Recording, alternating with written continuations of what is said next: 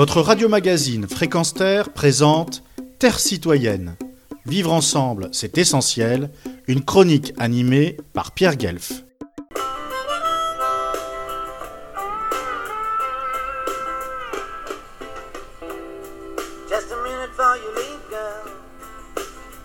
En octobre, je dois rencontrer Bob Dylan.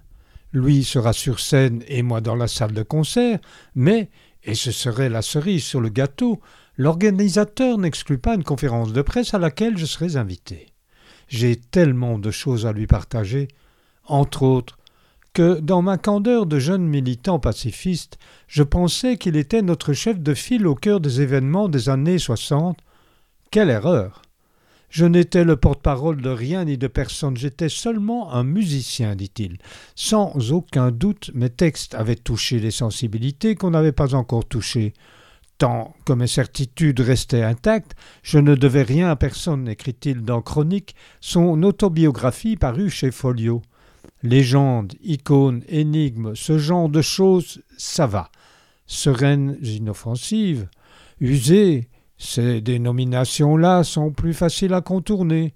Prophète, Messie, Sauveur, ça c'est dur. Je me sentais vraiment isolé, sans personne d'autre que moi et ma petite famille qui grandissait face à un monde livré à de fabuleux sorciers. Je refusais d'être un symbole, un emblème ou un porte-parole.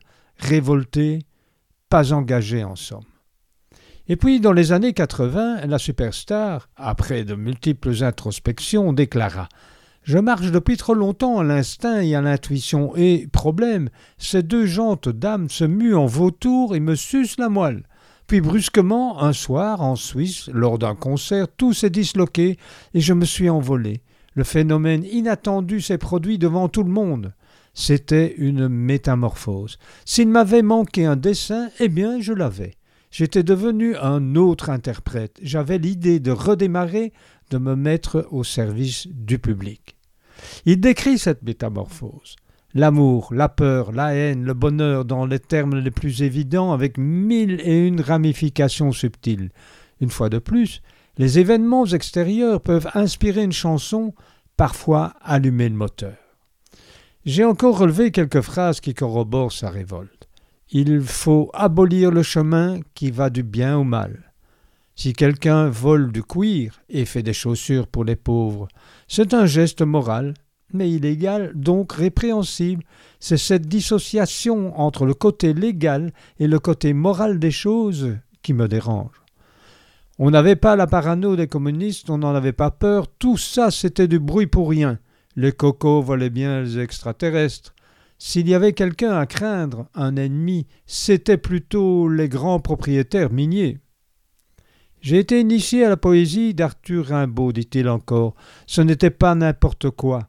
Quand je suis tombé sur la formule Je est un autre, dans une de ses lettres, les cloches ont sonné à toute volée. C'était parfaitement clair. Je ne cherchais pas l'amour, je ne cherchais pas l'argent. La conscience aiguisée, j'étais déterminé, irréaliste et visionnaire par-dessus le marché. Bref, Bob Dylan est ce musicien de génie qui aspirait à la gloire, certes, mais qui ne la supportait toujours pas.